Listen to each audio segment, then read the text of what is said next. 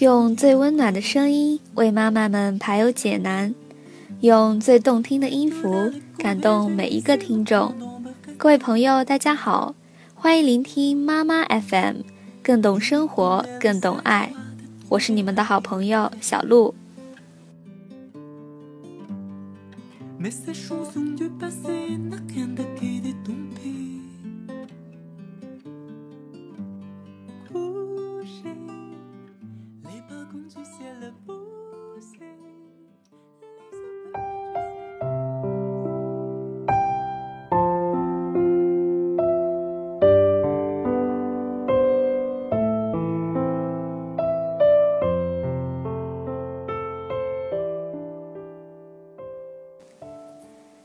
天的育儿小贴士要和妈妈们分享的话题是有关于，当孩子伸手向你要钱时，千万不能这样做。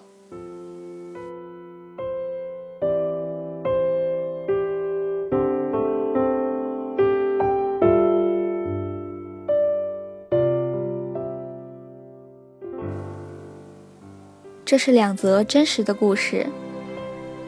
五块钱的故事是一个女孩子讲的。初中住校，一星期回家一次，妈妈通常每周给两元零花钱。那个星期她想要五块钱，妈妈不给，她就表示不去上学。妈妈说爱上不上，不上现在回家。后来她一直缠着要，妈妈很不高兴地掏出五块钱扔在桌子上，一副嫌弃的样子。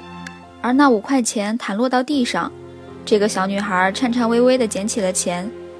事情好像就这样过去了，但是他说这件事对他影响很大，一直觉得自己很卑微，同时在心里埋藏下对钱的渴望。而五毛钱的故事是一位男士讲的。初二那年暑假，班上两个女同学到他家串门，他们坐在一起聊天，这是他平生第一次与同龄女孩交往。后来女同学提议去街上转转。他身无分文，便去找母亲，希望给他一点零花钱。妈妈不肯给，他一再恳求、哀求，最后妈妈掏出五毛钱，拿去。他弯下腰捡起那五毛钱，和女同学上街了，请他们一人喝了碗大碗茶，就各自散去。当年的男孩子现在三十多岁了，大学毕业，经济独立，也早已到了谈婚论嫁的年龄。但他一直不肯结婚，他不结婚也不回家。他知道他的父母非常孤寂，但目前他只想这样过：不结婚，不回家。他说：“这一切都源于那扔在地上的五毛钱。”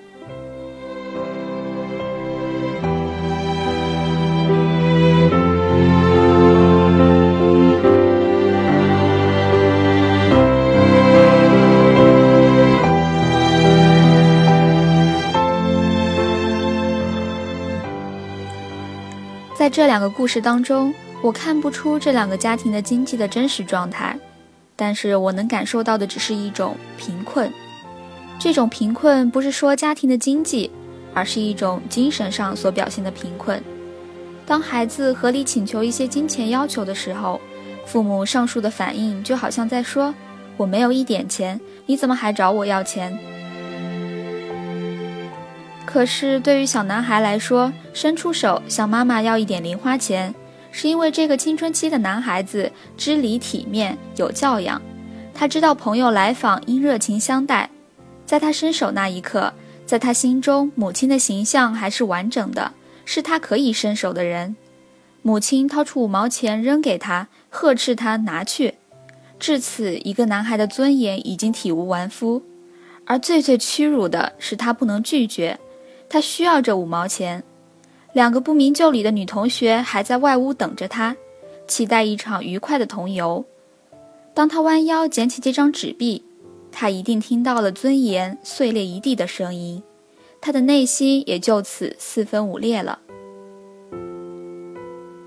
五毛钱就这样严重影响了他成年之后的生活道路，从伸手要零花钱到弯腰捡起那五毛钱。客观时间只有几分钟，在他的心理时间上漫长如整个人生。儿子心中翻腾的一切，那位母亲从头到尾全然不知。实际上，掌握金钱也是父母的一种权利。上面两个故事中的母亲都用金钱带来的权利狠狠地羞辱了自己的孩子。中国许多父母都有控制病，金钱上的控制尤甚。当他们感觉自身说一不二的权威受到挑战时，便把金钱作为武器劈向自己的孩子。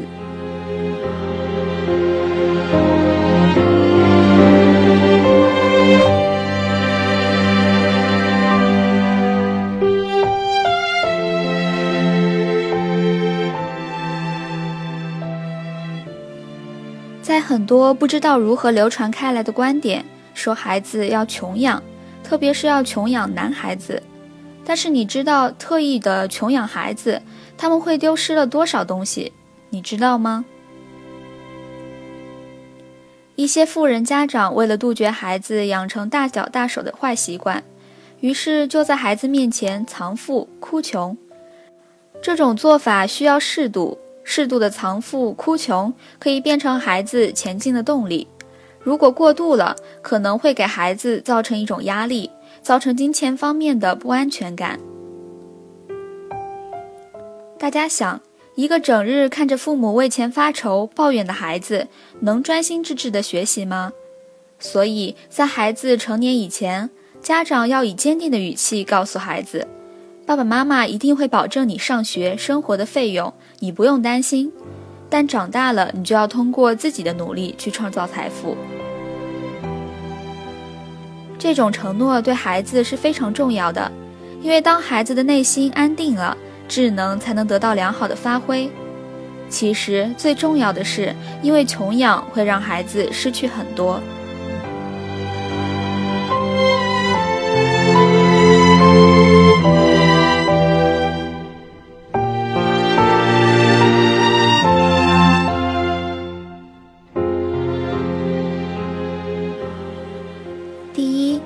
穷养会让孩子丢失了大方得体。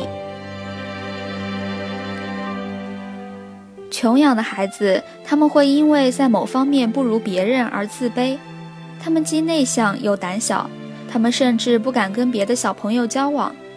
他们长大后会在同龄人面前表现出拘束，甚至觉得低人一等。他们不敢表现自己的光芒，他们内心的自卑觉得不配。而只有将自己关在小小的空间里，他们才能找到丁点儿的轻松。一味学别人的穷养，会让孩子丢失了大方和得体。第二，穷养会让孩子丢失了格局。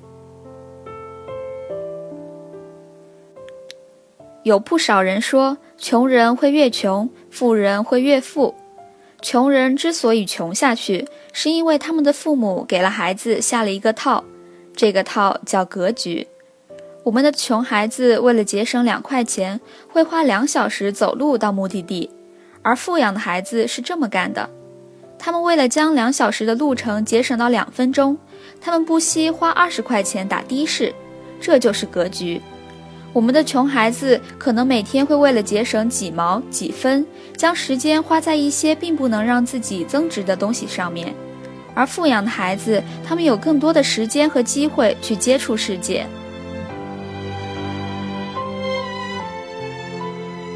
第三，穷养会让孩子丢失了气质。很多时候，我们从一个人的穿着言行就能判断一个人的出身。为什么有些孩子一看就是有气质、有教养，但有些孩子一看却是让人感觉粗俗？孩子身上的气质是从骨髓渗透出来的，是家庭环境教养的象征。这种气质来源于孩子的自尊和自信。就如同香港一个住在龙屋的穷人说。我每天都要为一天三顿的五十块港币辛苦劳动，我们没有任何的尊严和梦想可言。穷环境下长大的孩子，他们更多的是追求物欲的满足，他们没有精力，也没有机会追求更高层次的东西。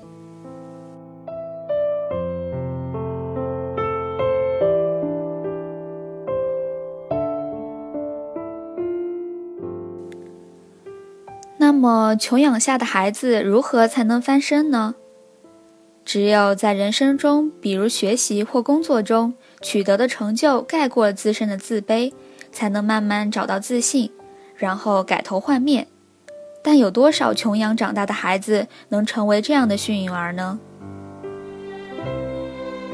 最近，美国《今日心理学杂志》也有文章表达了同样的观点：穷养孩子难翻身。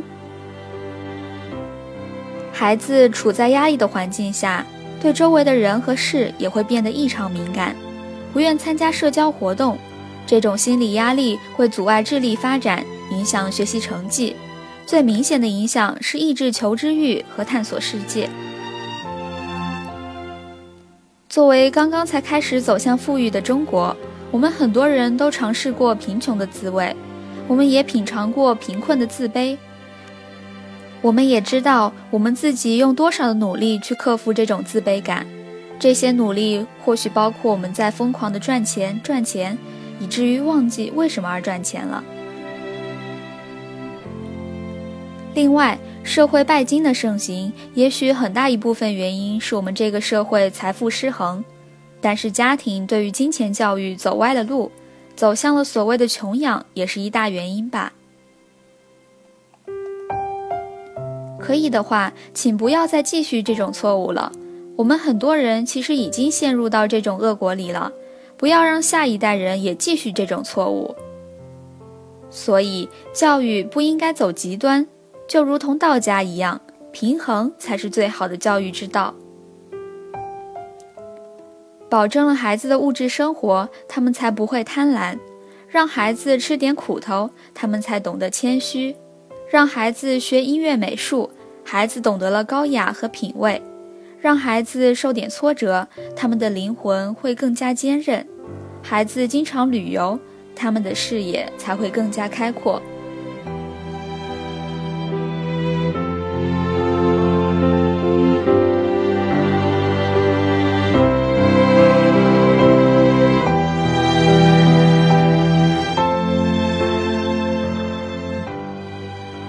好了。今天的育儿小贴士就和大家分享到这里，妈妈 FM 感谢您的收听。如果您喜欢我们的栏目，可以关注微信号公众号妈妈 FM，更多精彩节目请下载妈妈 FM 收听。